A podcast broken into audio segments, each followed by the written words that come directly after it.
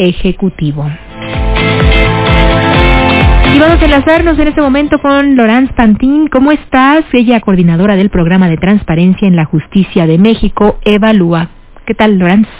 Muy bien, muchas gracias, Josefina. Un gran gusto saludarte, así como a todo el auditorio. Muchísimas gracias por atender nuestra llamada y sobre todo para que nos ayudes a entender, a poner las cosas en claro sobre lo que se está pues eh, conociendo y viviendo en estos días del caso Gersmanero. ¿Qué opinión te merece?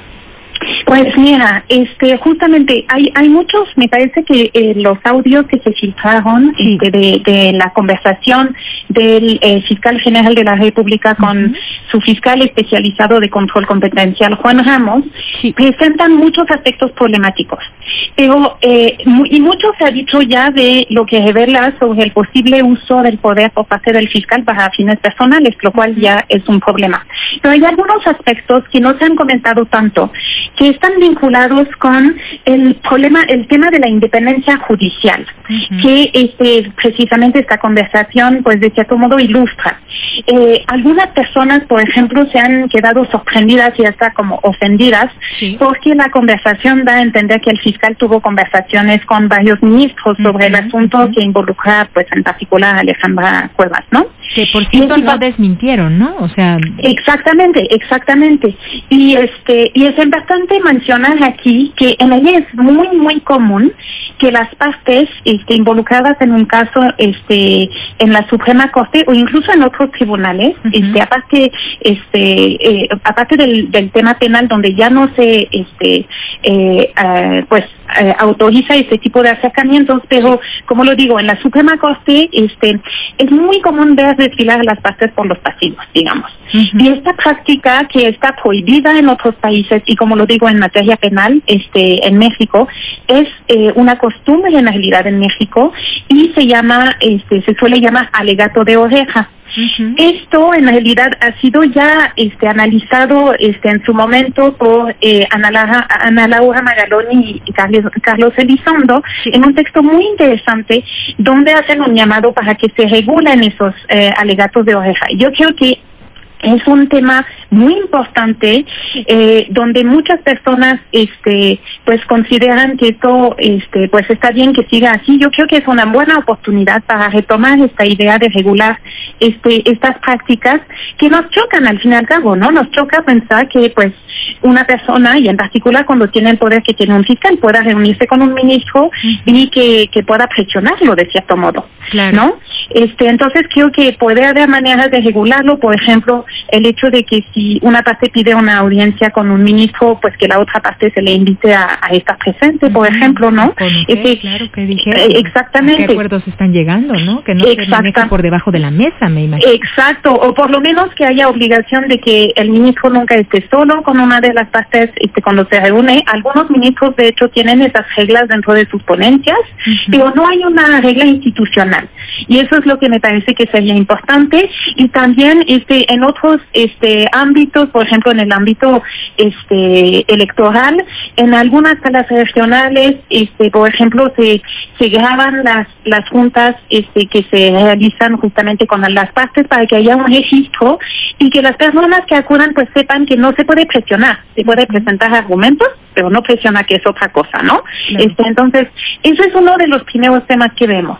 Otro tema que revela este audio es que se le filtró el proyecto de sentencia este, elaborado por el ministro Pérez Dayan a una de las partes, en este caso al fiscal. Y primero que yo, eh, primero, este, perdón, este, es importante que esta filtración se investigue, que se sepa quién es responsable de ella. Eh, porque y, y, otra cosa muy importante es muy común que haya filtraciones y nunca se investiga. Entonces pues sería muy bueno saber este eh, por qué y quién filtró esto.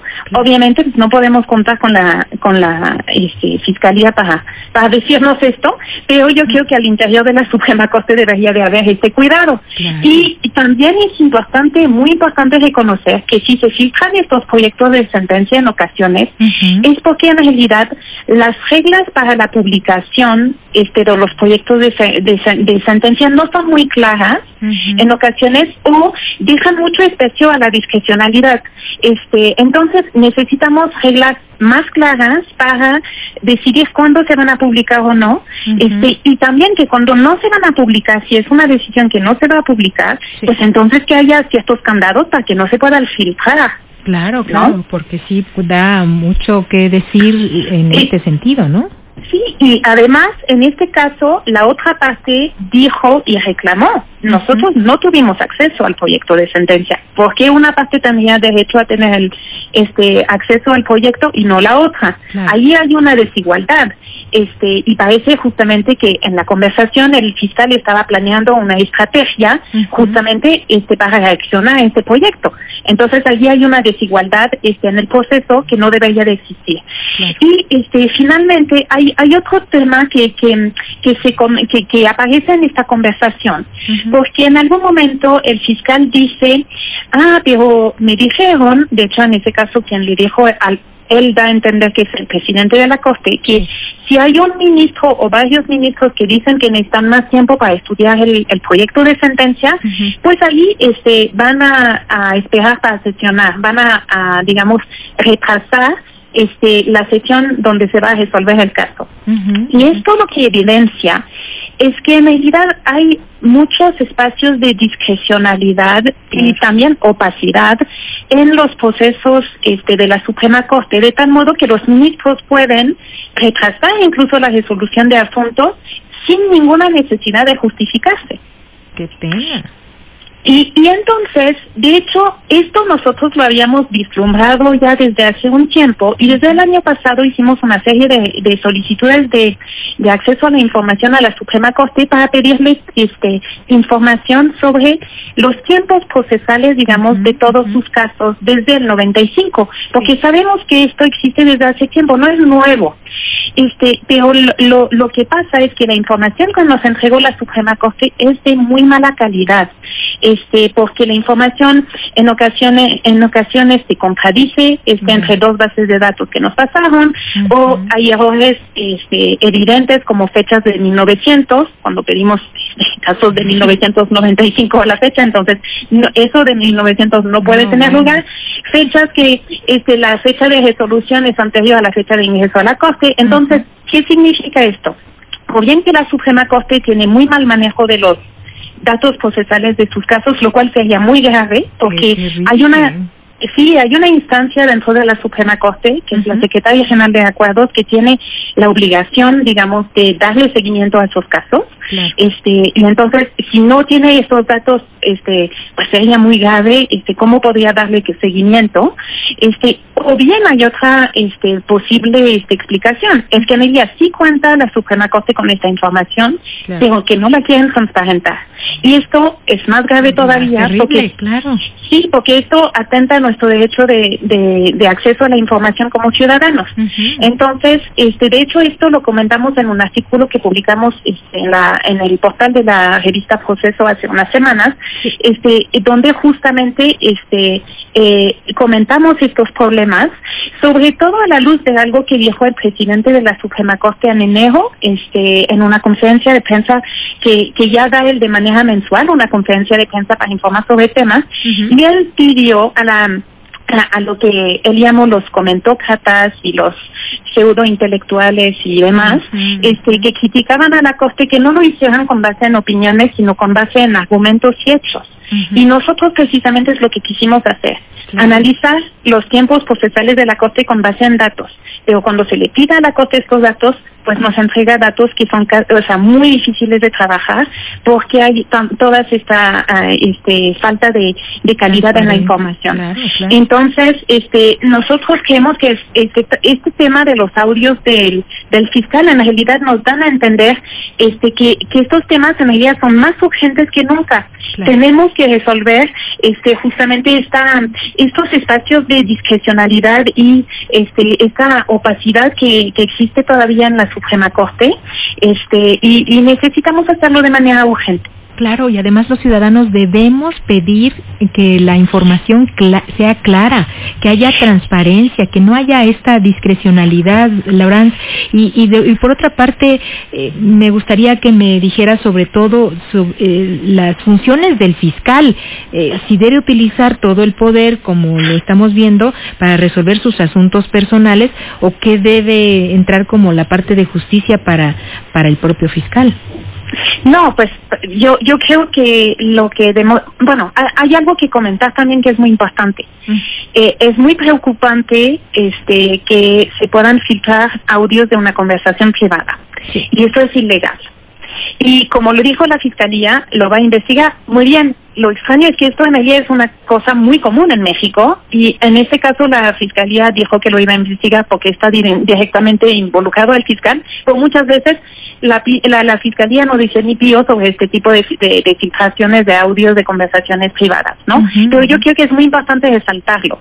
Este, en realidad era una conversación privada, este, y, pues no, no se suponía que, que nadie la tenía que escuchar más que las dos personas involucradas, pero ahora que se sabe, pues sí, lo que demuestra es que el fiscal este pues está dispuesto a, pues a cualquier cosa para conseguir un interés personal incluso a usar justamente el poder que tiene como fiscal.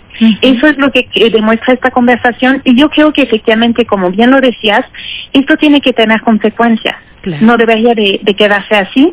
Eh, el Senado llamó, eh, dijo que iba a llamar a comparecer al fiscal, este, pero Sí, exactamente. ahora está por ver si los senadores van a jugar el papel que tienen que jugar. Mm, realmente cuestionarlo.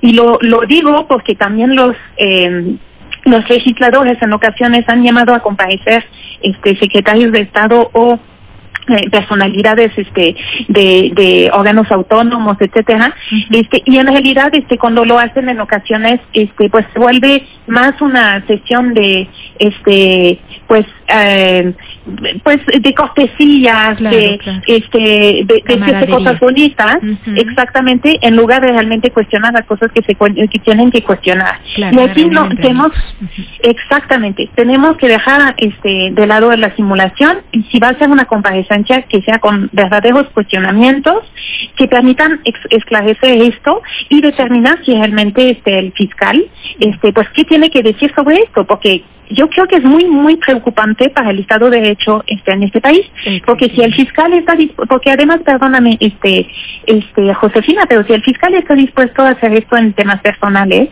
este, significa que pues maneja la fiscalía con un interés personal, este, o podría hacerlo con intereses políticos, quién sabe, pero de cierto modo pues deja eh, en duda la integridad este, del fiscal.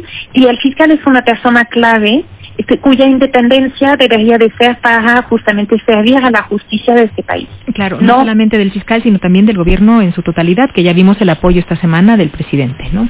Además, además, entonces este, necesitamos un fiscal que esté preocupado por este, dejar atrás la impunidad que, que hay, que sabemos que es uno de los grandes problemas en México, este, y, necesitamos un fiscal que esté interesado por el bien del país, no por el propio. Efectivamente. Eh, Lorenz, muchísimas gracias por ayudarnos a poner las cosas en claro y seguiremos en contacto contigo. Con muchísimo gusto, Josefuna. Este, una buena tarde a todos y todas. Gracias, muchas gracias, Lorenz. Que estés muy bien. Cuídate y vamos a una pausa. Regresamos con más. Está usted escuchando Enfoque Noticias por Radio 1000 en el 1000 de AM y Stereo 100 100.1 de